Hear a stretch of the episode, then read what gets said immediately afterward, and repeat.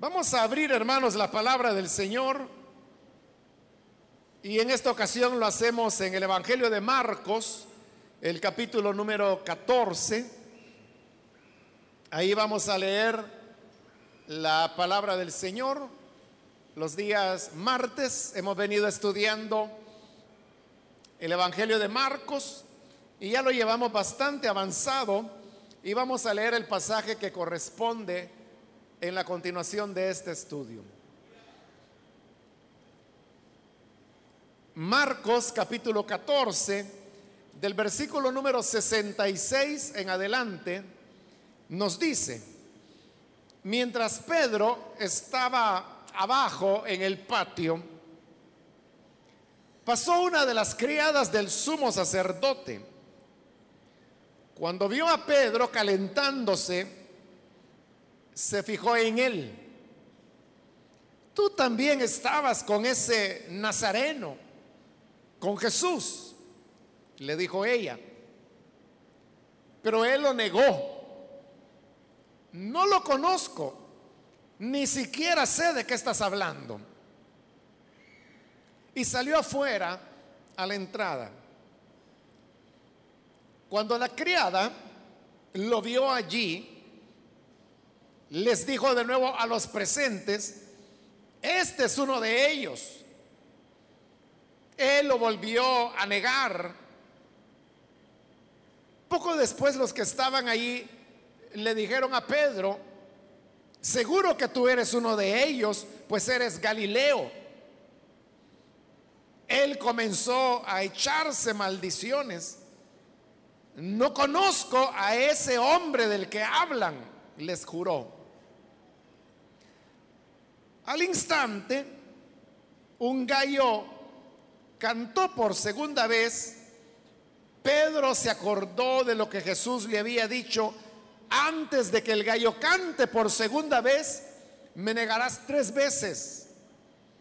Y se echó a llorar.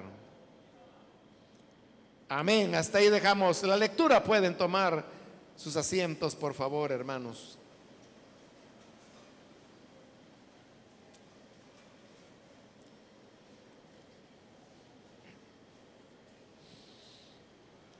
En las semanas anteriores hemos cubierto el relato de Marcos sobre la, noche de la Pascua, que es la misma cuando el Señor Jesús salió para orar en el huerto de Getsemaní. Y es ahí donde Judas dirige a los alguaciles que habían enviado los sacerdotes para capturarlo. Lo toman prisionero y entonces lo llevan a la casa del sumo sacerdote. La vez anterior hablamos de todas las irregularidades que se produjeron en este primer juicio del Señor Jesús. Porque explicamos que son dos juicios. Uno es un juicio religioso, que es el que ya cubrimos, y luego viene un juicio político, que es el que veremos en el siguiente capítulo. Pero en este juicio religioso, todo estuvo plagado de irregularidades, como por ejemplo, que el proceso se hiciese de noche, que se hiciese en la casa del sumo sacerdote y no en el consejo como era lo correcto, que había ya una sentencia acordada de antemano y que simplemente se quería establecer. Y el otro aspecto era que cuando una persona era acusada, siempre era la persona acusada la que tenía la primera palabra para poder defenderse. Pero vemos que ni antes ni después le dieron al Señor Jesús la oportunidad de defenderse de los cargos que le estaban señalando.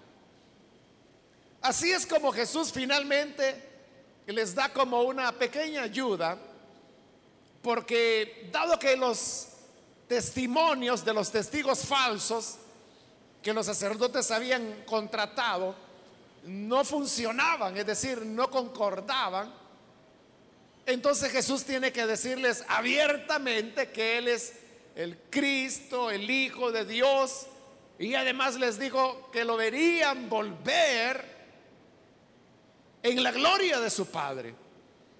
Eso al sumo sacerdote le pareció que era una clara blasfemia, rompe sus vestiduras. Y entonces es cuando comienzan a golpear y a maltratar al Señor porque lo han declarado culpable de blasfemia. Una acusación que de acuerdo a la ley de Moisés implicaba la pena de muerte.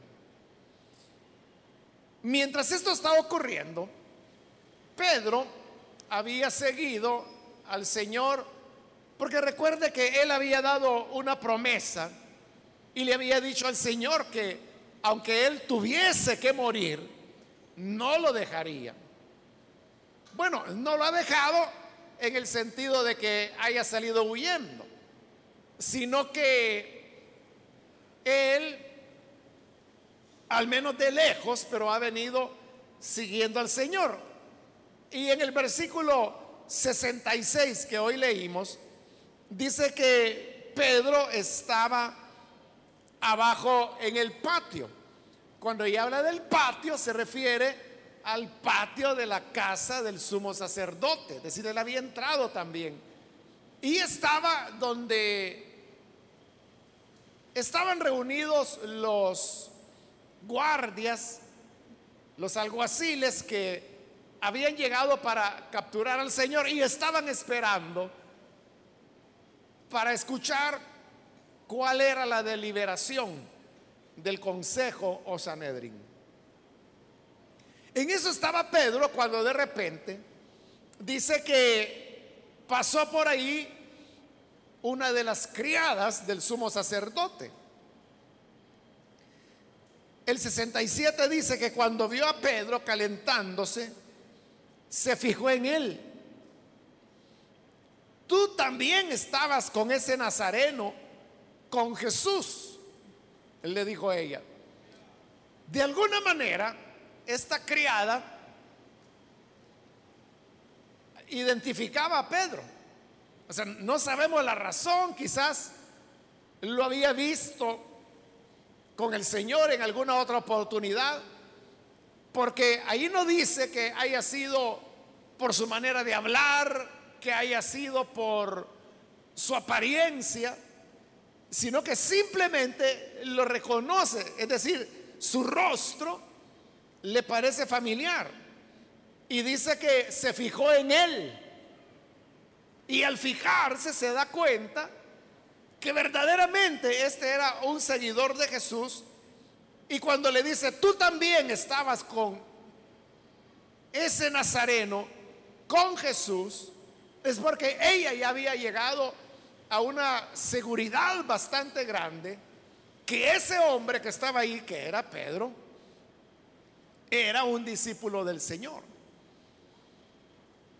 Es interesante que la mujer le dijo, tú también eres uno de sus discípulos. Pero al decirle, tú también, da la idea que antes ella ya había encontrado a otro y que lo había identificado y por eso ahora que ve a Pedro, le dice, tú también eres de ellos. Obviamente ahí usted puede ver que no hay una descripción, no se dice si había otro discípulo. Sin embargo, en el Evangelio de Juan se nos dice que el otro discípulo que había entrado a la casa del sumo sacerdote era Juan. Y es más, Juan es el que ayudó a Pedro para que pudiera ingresar. Parece que Juan tenía al menos algún conocido dentro de la casa del sumo sacerdote que le permitió ingresar. Pero no solamente le permitió ingresar, sino que de alguna manera Juan tenía algo que le protegía. Es difícil decir qué, ¿verdad? Probablemente esa amistad con alguien del interior de la casa del sumo sacerdote.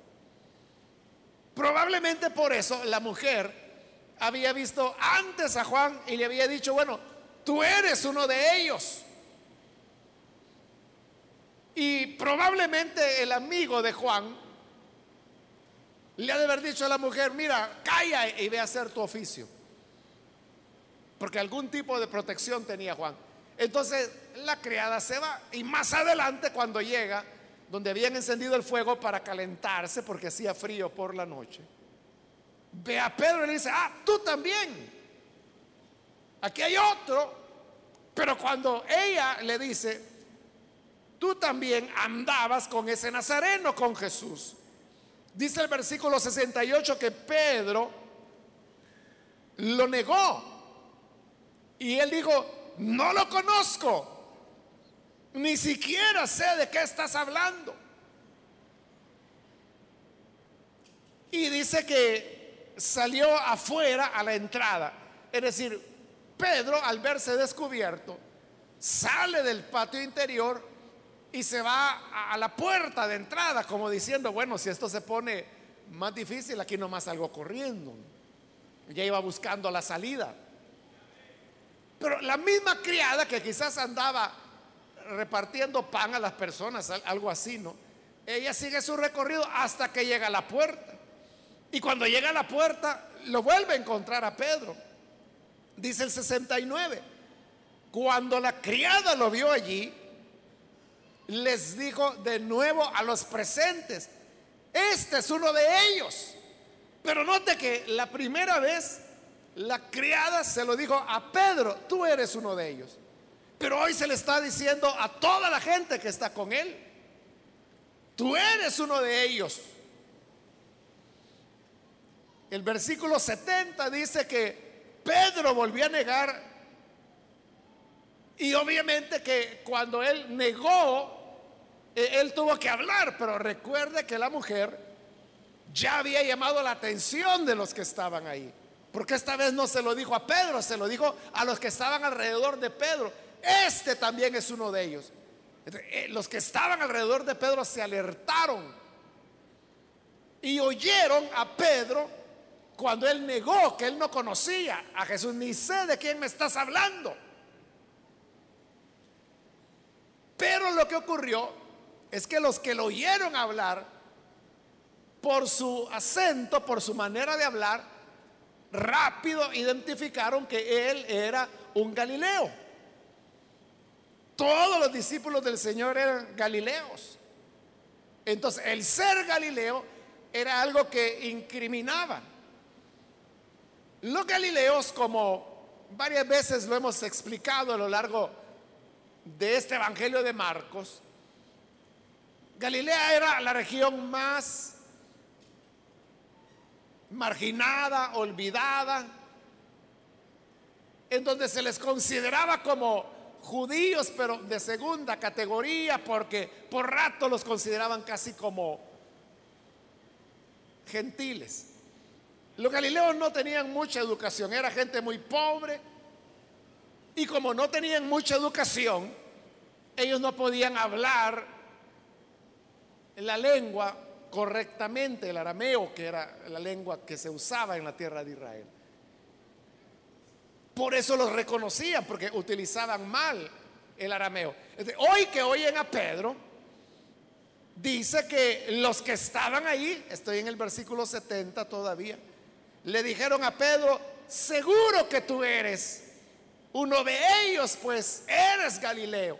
¿Y cómo supieron que era Galileo? Por su manera de hablar, lo delató. El 71 dice que entonces Pedro, ya desesperado y muerto de miedo, comenzó a echarse maldiciones. Eso de echarse maldiciones sería algo así como decir, bueno, que Dios me maldiga si yo conozco a ese hombre. Él mismo se estaba maldiciendo. No conozco a ese hombre del que hablan. Y dice que les juró Juro que no sé quién es ese tal Jesús. En ese momento, dice el versículo 72, que un gallo cantó por segunda vez.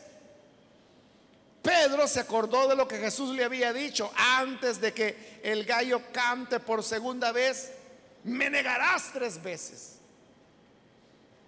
En este mismo capítulo 14, si retrocedemos al versículo 30, ahí vamos a encontrar la ocasión cuando Jesús le dijo eso a Pedro. Precisamente cuando Pedro le estaba diciendo al Señor, aunque todos te abandonen, yo no. Entonces mire el 30. Te aseguro, le contestó Jesús, que hoy, esta misma noche, antes de que el gallo cante por segunda vez, me negarás tres veces. Y ya era la tercera vez que Pedro negaba al Señor y es entonces cuando el gallo canta por segunda vez. las palabras que el Señor le había anunciado se cumplieron al pie de la letra. Ahora vea, Podríamos decir, hermanos, así de una manera figurada, que en esta segunda parte del capítulo 14, lo que tenemos son dos juicios que se están desarrollando paralelamente. Uno es que están juzgando al Señor los sumos sacerdotes, los ancianos, los doctores de la ley, los que formaban el Sanedrín. Y el otro juicio paralelo es el que la gente común está haciendo de Pedro. Pero vea las grandes diferencias.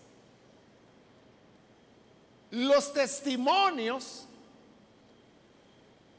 que los falsos testigos están dando acerca de Jesús eran mentira. Porque lo que decían era falso, ni siquiera concordaba una mentira con otra mentira. Entonces, los señalamientos, los juicios de los cuales acusan al Señor son falsos. Pero los juicios con los cuales acusan a Pedro son verdaderos. Porque cuando la mujer la primera vez dice, Tú también estabas con ese nazareno, con Jesús. Eso era cierto.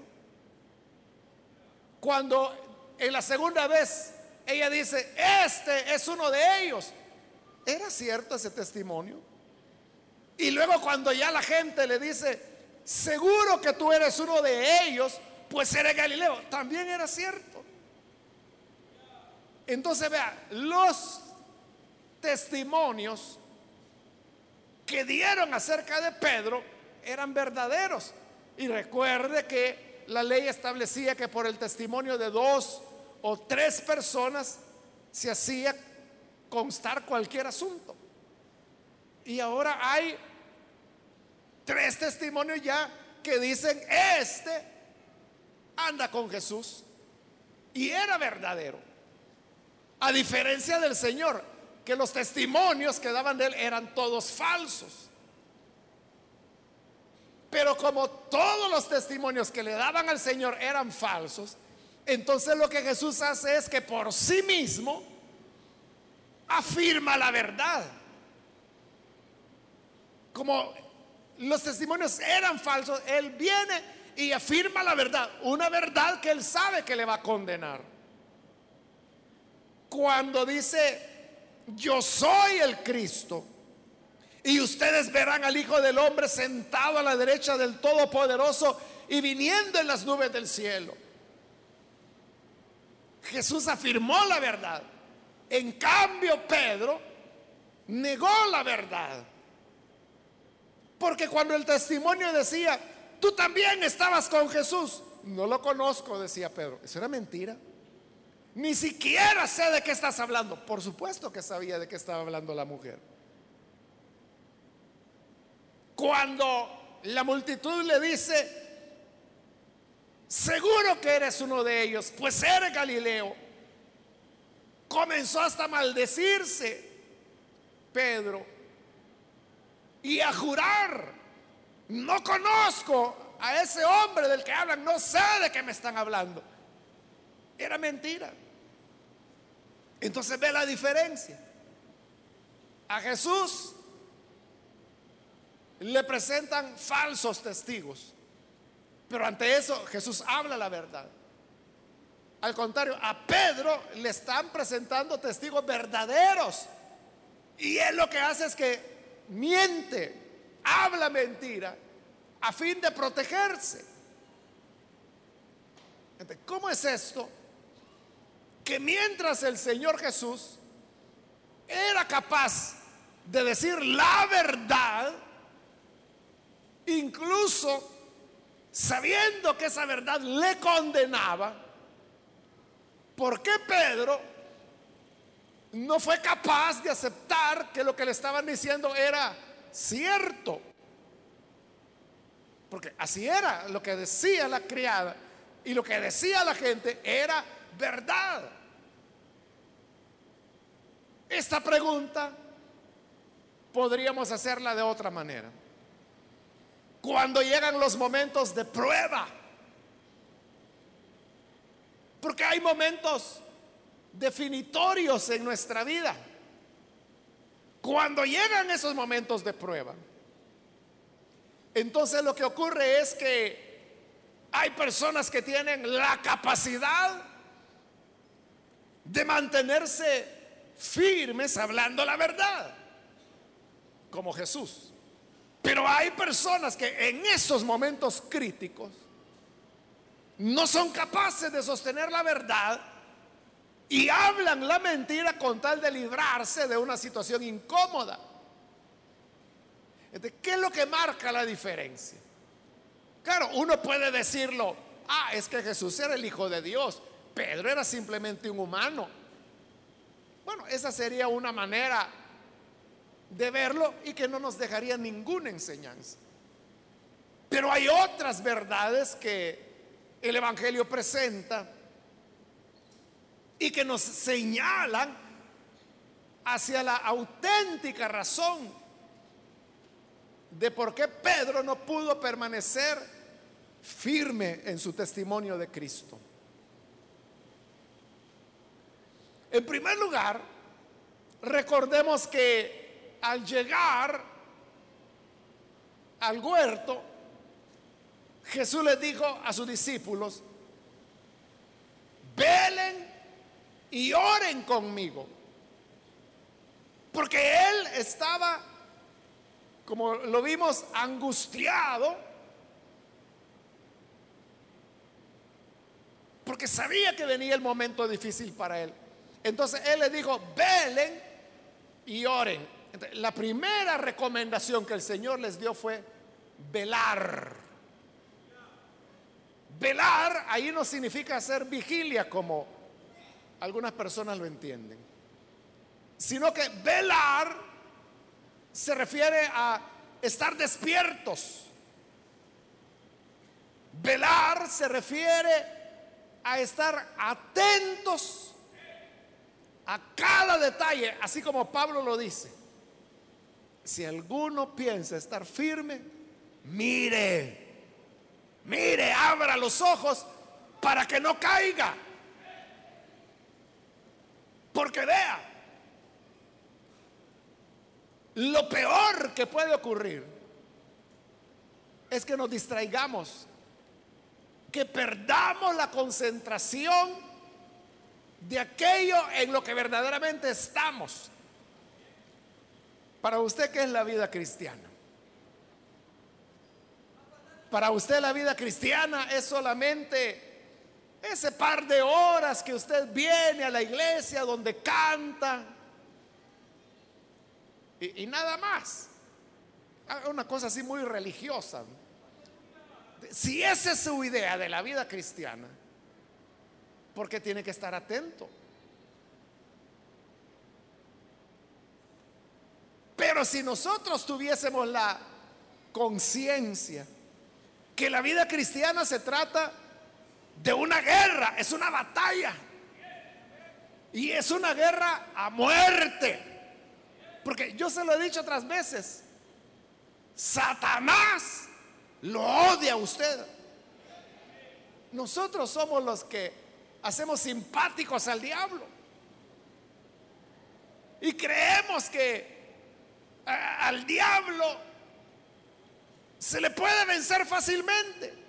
A veces en los cantos, a veces en la música que, que se canta, se presenta como una imagen ridícula del diablo. Una vez un hermanito cantante fuera del país, dominicano creo que es él, me regaló, él, canta música así, de esa merengue, algo así es lo que cantan allá en el Caribe. Y me regaló tres discos, algo así era. Bueno, yo, lo oí por oírlo, pero no se me olvida, hermano, algunas de las letras de esos cantos me acuerdo de uno que, creo que, si no me equivoco, Machácalo, algo así se llamaba el canto. Y hablaba de eso, del diablo. Entonces, lo que él decía era, machácalo, machácalo, machácalo, machácalo. Y el diablo, machácalo, machácalo. Y el diablo, machácalo, machácalo.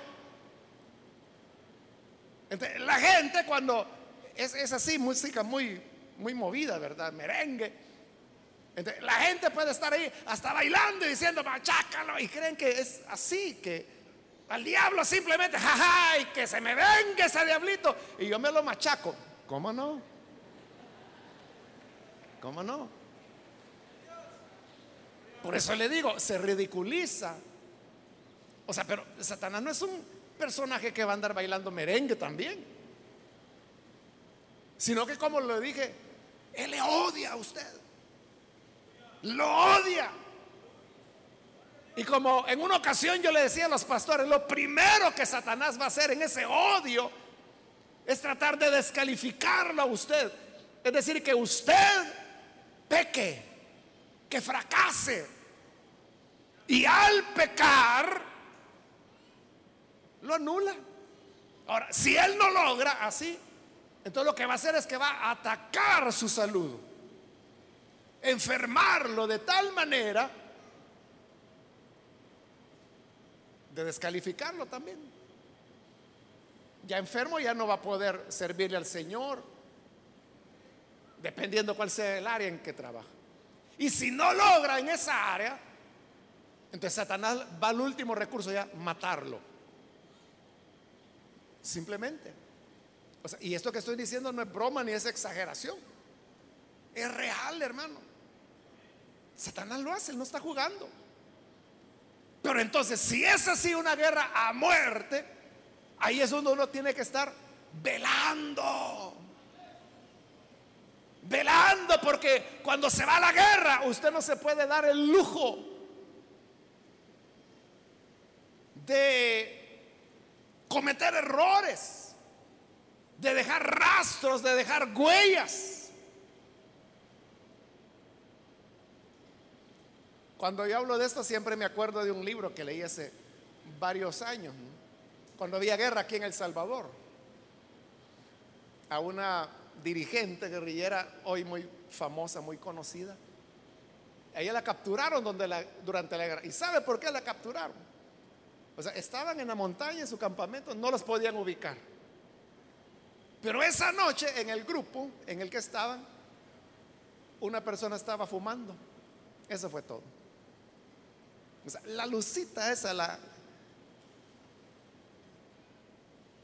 ¿Cómo le, llaman a la, a la lucita, no? Del cigarro, la brasa. Esa brasita que uno diría, bueno, si a 10 metros ya no se ve. El ejército lo vio, vio la brasita casi como de un kilómetro de distancia donde estaban. ¿Por qué? Porque estaban en guerra. Entonces tenían que estar, hermanos, alertas. Eso es eso es velar a la menor señal. Y vieron la brasa y dijeron, ja, allá están. Solo esperaron que amanecieran y ahí es donde la capturaron a ella, a ella y a todos los que andaban con ellos. De cuando la escritura dice, y cuando Jesús les dijo a sus discípulos, velen Porque el espíritu está dispuesto, pero la carne es débil.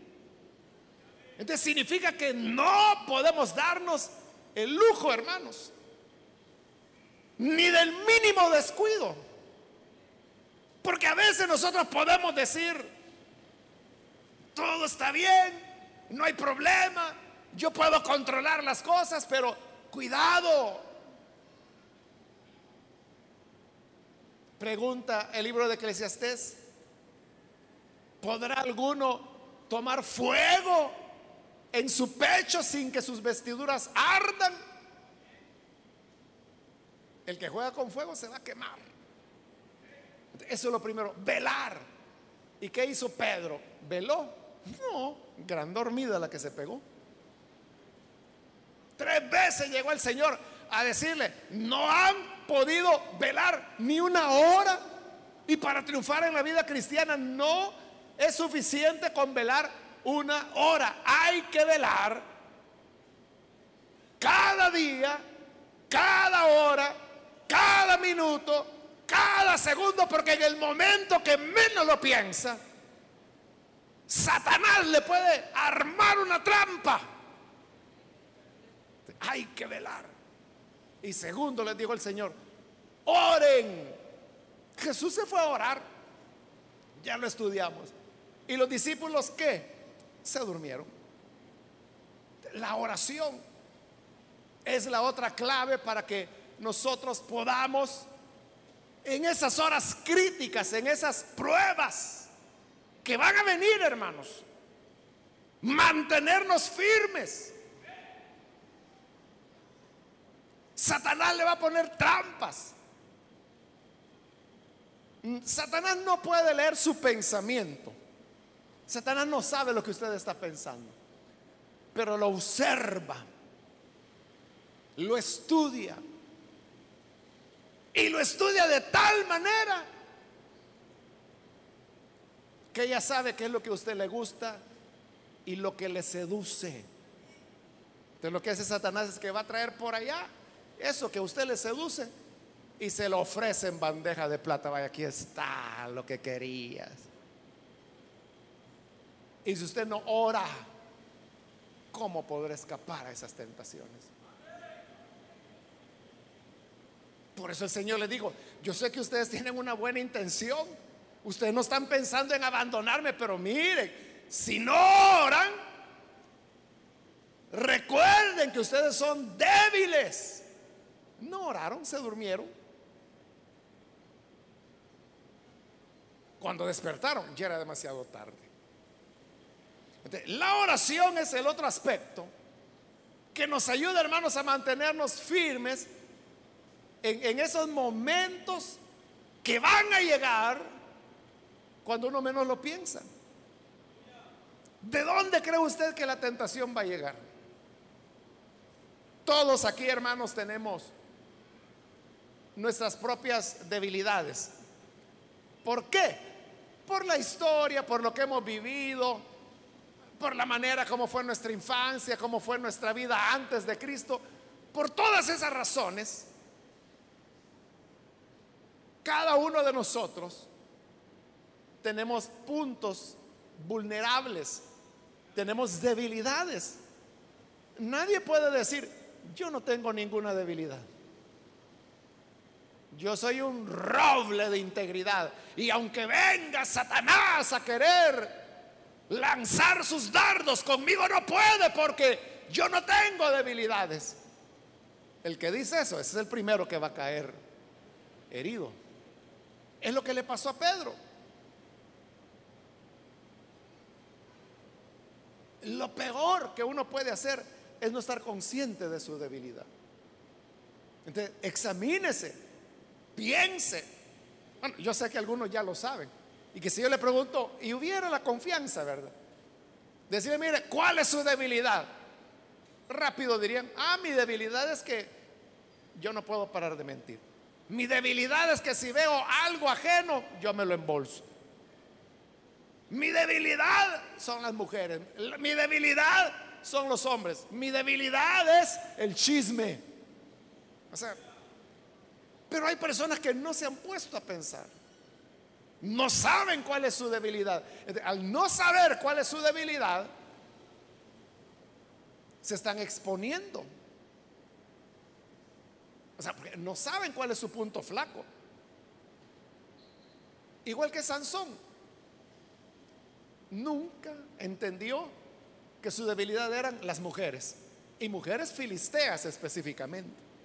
Todas las mujeres que Sansón tuvo fueron filisteas. Y todas le pagaron mal.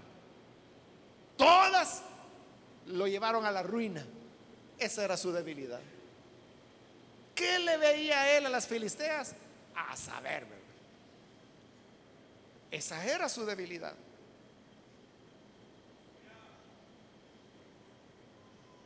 Esa debilidad es la que Satanás va a explotar. Esa debilidad es la que él va a aprovechar. Es igual que en las peleas de boxeo. Que si en medio de la pelea logran abrirle una herida en la ceja a alguien, solo ahí le va a golpear ahora. A partir de ese momento, solo en la herida. O sea, porque es su punto débil ahora.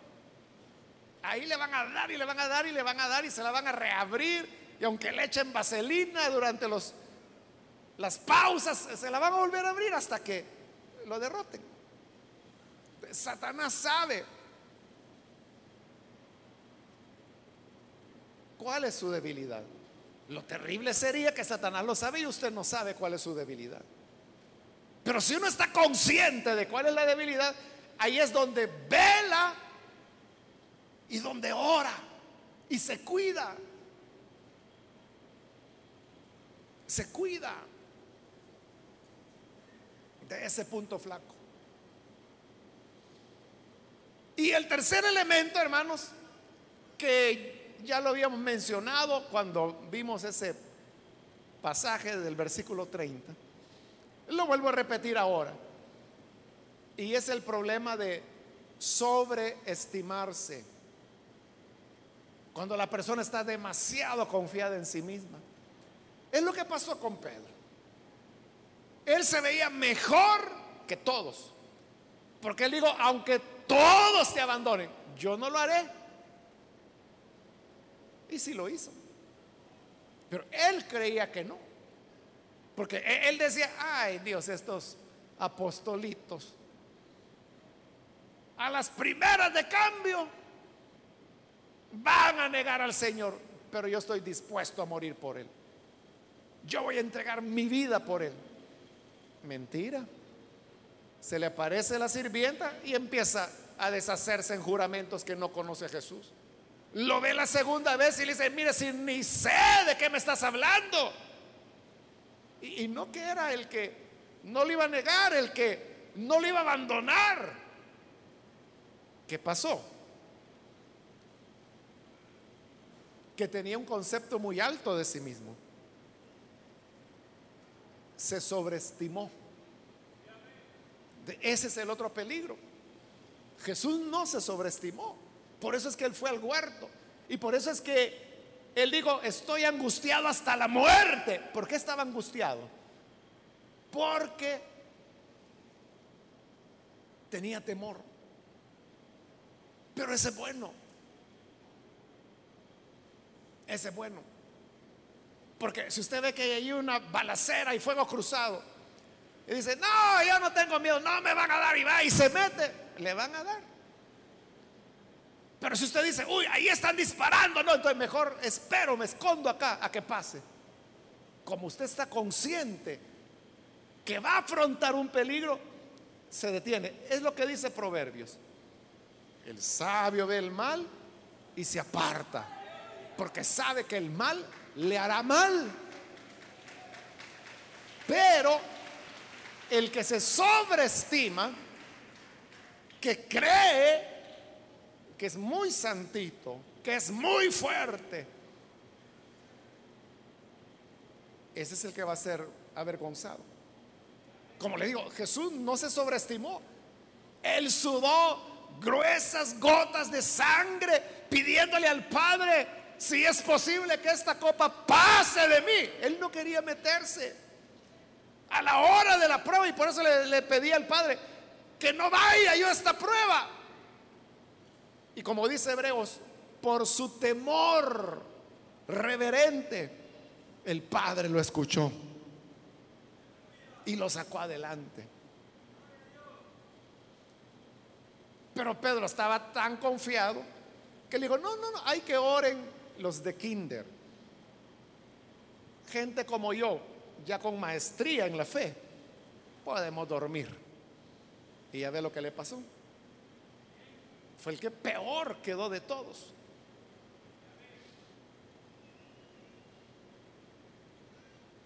Entonces, no tenemos que sobreestimarnos. Yo lo he dicho y se lo vuelvo a repetir porque es importante. Usted puede tener 20, 30, 40 años, 50 años en el Evangelio si quiere, pero eso no es garantía de nada. Eso no le garantiza que no vaya a caer. Usted puede decir, no, yo ya tengo 70 años de edad a estas alturas. ¿E-, ¿En qué voy a andar pecando yo? No lee los periódicos, usted no lee de señores de 70 años que violan a niñas, señores de 70 años que matan a alguien por ahí. La edad no es garantía para nadie, y menos para las trampas de Satanás. Uno, hermano, debe ser no tan confiado, no tan confiado en uno mismo.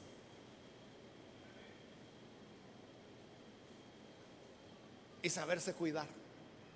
Y aunque le digan que está exagerando, que se la lleva de Santulón, pero es mejor que le digan Santulón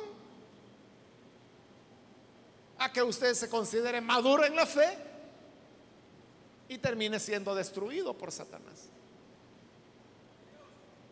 Hay que tener ese... Es que los que van a permanecer firmes como Jesús, que confiesan la verdad en los momentos críticos, sabiendo que esa verdad le lleva a muerte, esas personas sostienen esa verdad a precio de muerte, pero esas personas no son cualquier persona. Esa es gente que de verdad ha crecido en la fe, que de verdad tienen madurez, que han llegado al punto de amar más la justicia que su vida misma. Pero aquel que solo es, hermano, palabras, es decir, aquel que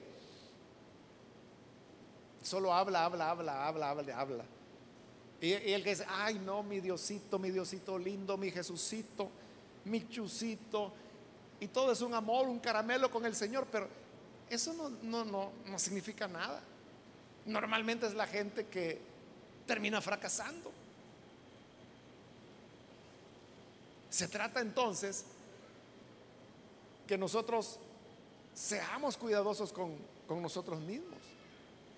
Es como el deportista que si sabe que él está lesionado de, alguna rodilla, se pone sus vendas y es cuidadoso, cuida esa rodilla. Que no le vayan a golpear, o sea, se mide, porque sabe que es lesionado de ahí. igual, si nosotros sabemos cuál es nuestra debilidad, no, se meta a campos peligrosos. Si usted sabe cuál es su su debilidad. Cuídelo.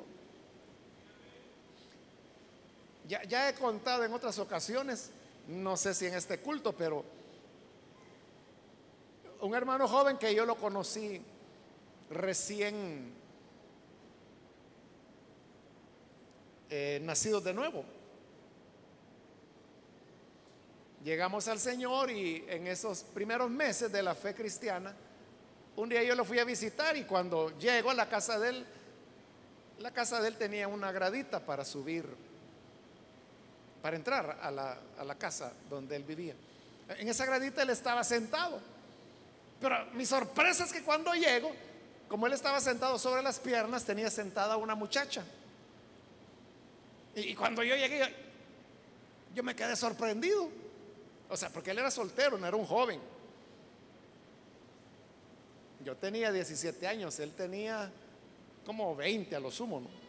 Y cuando yo veo eso, y él vio quizás mi cara y se me quedó viendo, y me dijo, no, Mario, no te preocupes, me dice, yo lo tengo todo bajo control, me No pasa nada. Control se llamó el niño nueve meses después. Así fue. si yo sé que esa es la debilidad, ¿por qué voy a quemarme con fuego? ¿Por qué voy a buscar situaciones peligrosas? Entonces, hermanos, eso es lo que hizo la diferencia. Eso es lo que permitió que, aunque los testimonios contra Jesús eran falsos, él pudiera decir la verdad, verdad que le condenaba. Y Pedro, que los testimonios que le estaban dando eran verdaderos, él se defiende mintiendo. ¿Y qué ocurre cuando una persona es que Pedro se fue a meter a la boca del león? Mire, Bartolomé salió corriendo, Tomás salió corriendo, o sea, todos salieron corriendo. Pero esos que salieron corriendo, por lo menos no negaron que conocían al Señor. Pedro quizás le dijo, cobardes, ¿para dónde van? Inútiles. Aquí voy yo con Jesús. A negarlo nada más. Quedaron mejor aquello. ¿Para qué se fue a meter a la boca del león? Claro, él no sabía lo débil que era. Y por eso es tan importante, hermanos, que cada uno de nosotros sepamos nuestra debilidad y que seamos muy honestos con nosotros mismos. Si usted sabe que su debilidad es el dinero, reconozca que esa es su debilidad y cuídese. Porque le van a proponer negocios sucios. Le van a hacer ofertas donde supuestamente va a ganar mucho y rápido. Cuidado. Porque están entrando en el área de su debilidad. Es una trampa de Satanás. Eso es lo que nos permitirá mantenernos firmes, aun cuando el momento crítico haya llegado a nuestra vida que llegará. Llegará, sin duda llegará, hermanos. Llegará. Vamos a orar, vamos a cerrar nuestros ojos y vamos a inclinar nuestro rostro.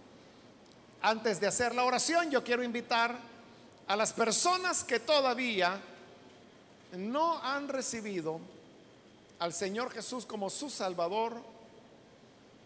Mas si usted ha escuchado hoy la palabra del Señor, yo quiero invitarle para que usted no vaya a dejar pasar esta oportunidad y pueda recibir al Hijo de Dios, pueda creer en Él. Quiero invitar entonces, si hay con nosotros algún amigo o amiga que ha escuchado hoy la palabra de Dios y que ante ella usted se da cuenta de la importancia que cada uno de nosotros sepamos cuidarnos y sepamos ser muy honestos en cuanto a nuestra oración, en cuanto a nuestra capacidad de vigilar, estar muy atentos y nuestra capacidad de entender quiénes somos en realidad no sobreestimarnos.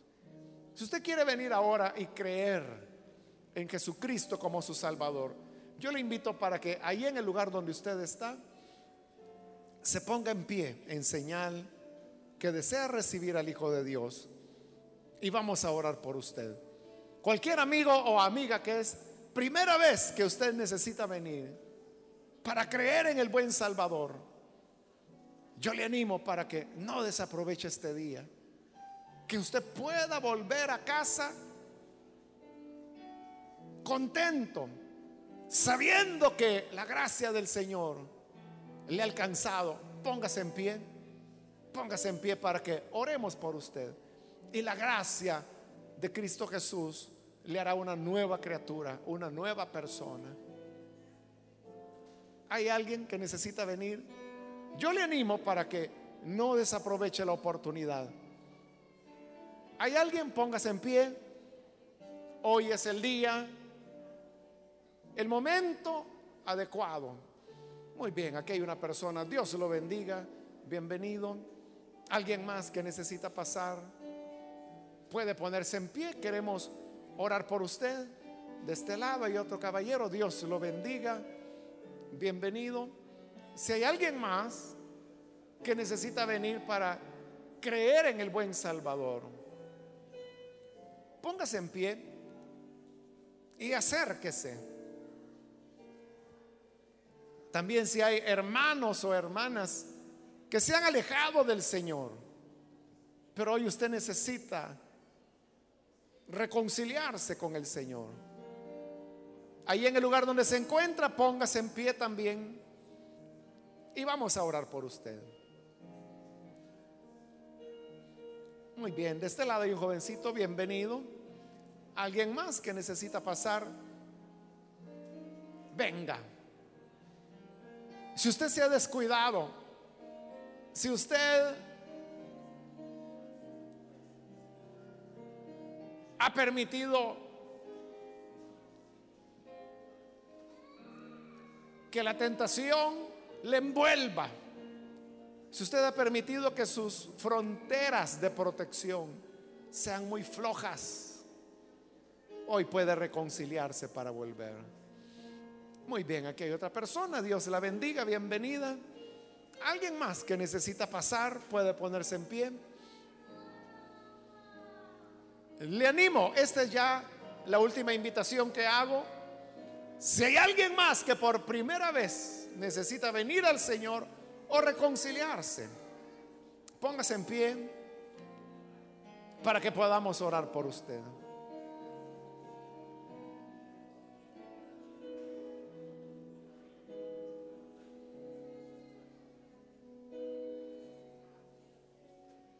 ¿No hay nadie más?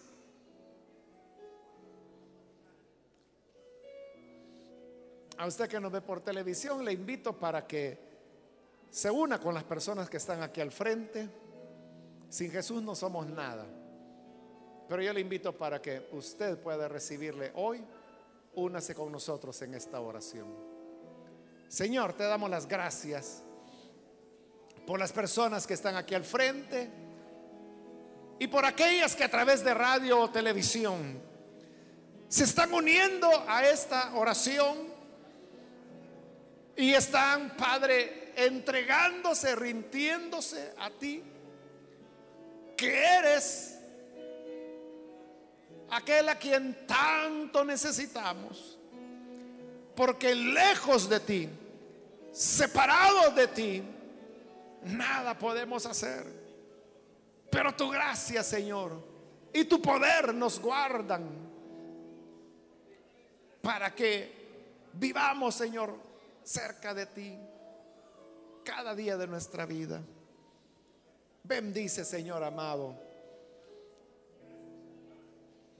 Y transforma a estas personas. Y ayúdanos a todos a velar, a orar y a no tener un más alto concepto de nosotros mismos del que debemos tener. Ayúdanos en el nombre de Jesús, nuestro Señor. Amén amén. Bendito sea el Señor.